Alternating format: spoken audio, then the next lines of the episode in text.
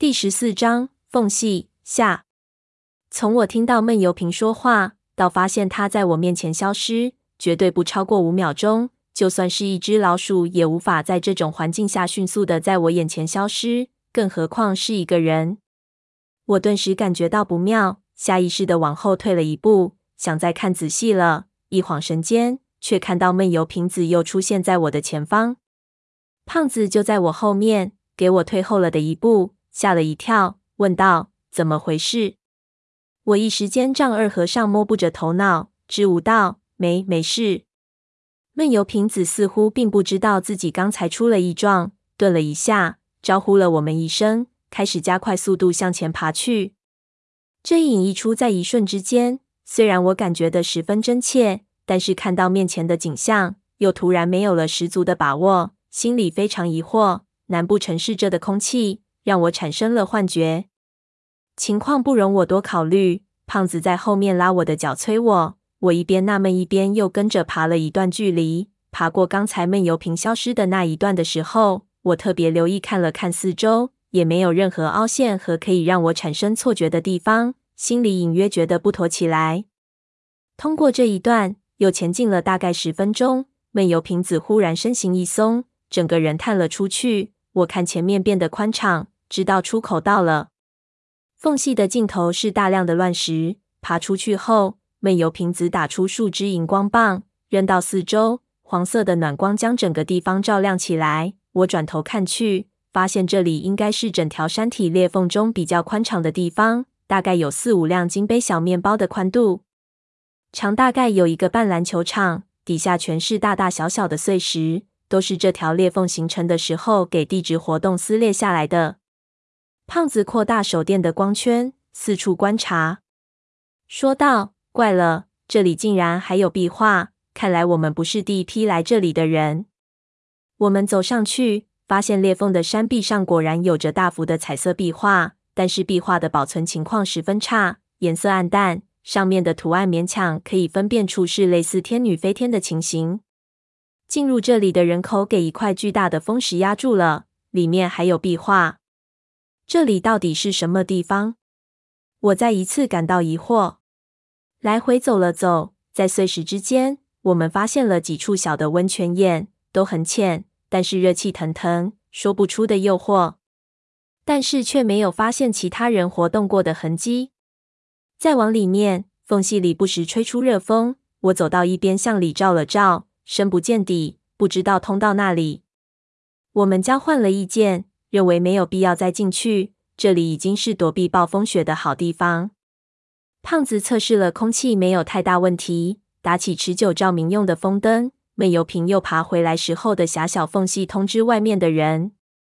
不一会儿，花和尚和叶辰先后进来，顺子也给潘子拉了进来。我马上去检查他的情况，发现因为这里温度的关系，他的脸色已经开始红润，但是手脚依然是冰凉，不知道能不能挺过来。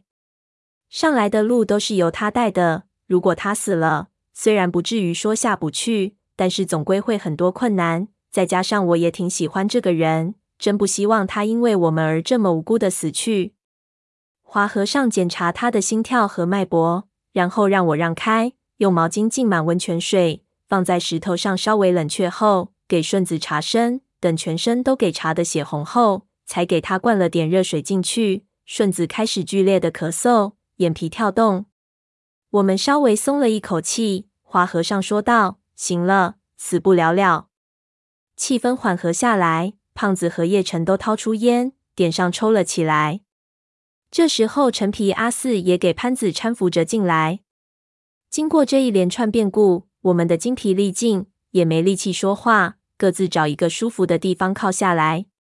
身上的雪因为温度的变化融化成水，衣服和鞋子开始变得潮湿。我们脱下衣服，放在干燥的石头上蒸干。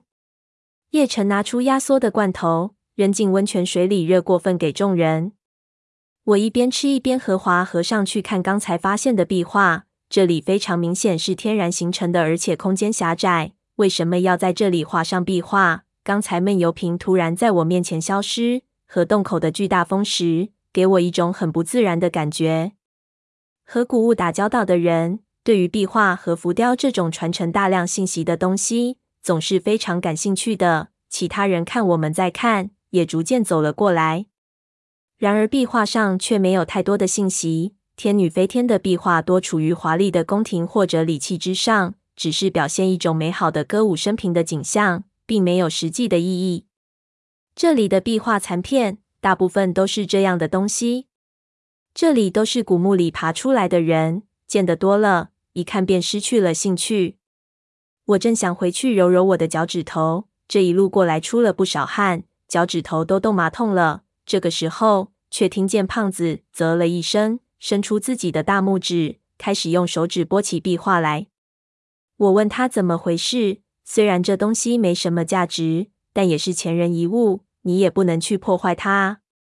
胖子说道：“你胡扯什么？我的指甲就没价值了？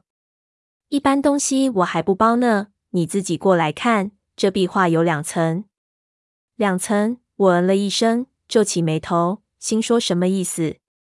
众人又围了上去。走过去看他到底说的是什么。他让我们看了看他的手指，只见上面有红色的朱砂料给刮了下来。再看他面前的那一块地方，果然，壁画的角落里有一块构图，显然和边上的不同，画的东西也不同。只是这一块地方极不起眼，要不是胖子的眼睛尖，绝对看不到。这显然是有人在一幅壁画上重新画了一层，将原来的壁画遮住而造成的情形。这上面一层因为暴露在空气之中，逐渐脱落，将后面的壁画露了出来。这在油画里是经常的事情。胖子继续用手指刮了刮壁画，发现这表面一层似乎并没有完成所有的工序，所以胖子随便一刮就可以简单的将颜色擦掉。不然，如果按照完整的步骤，躺以后的壁画外面会上一层特殊的青料，这层东西会像清漆一样保护壁画。使颜色没有那么容易褪色和剥落。陈皮阿四的眉头皱得很紧。很快，一大片脸盆大的壁画被包了下来。在这壁画之后，出现了有五彩颜料画的半辆马车。马车的主人是一个肥胖的男人。这个男人的服饰，我却从来没有见过。这是叙事的壁画。我忽然紧张起来。显然有人先画了一幅叙事的壁画，但是因为某种原因，有非常匆忙的用另一幅替代掉了，而且当时的时间可能十分紧张，所以这外面的壁画连最后的工序都没有完成。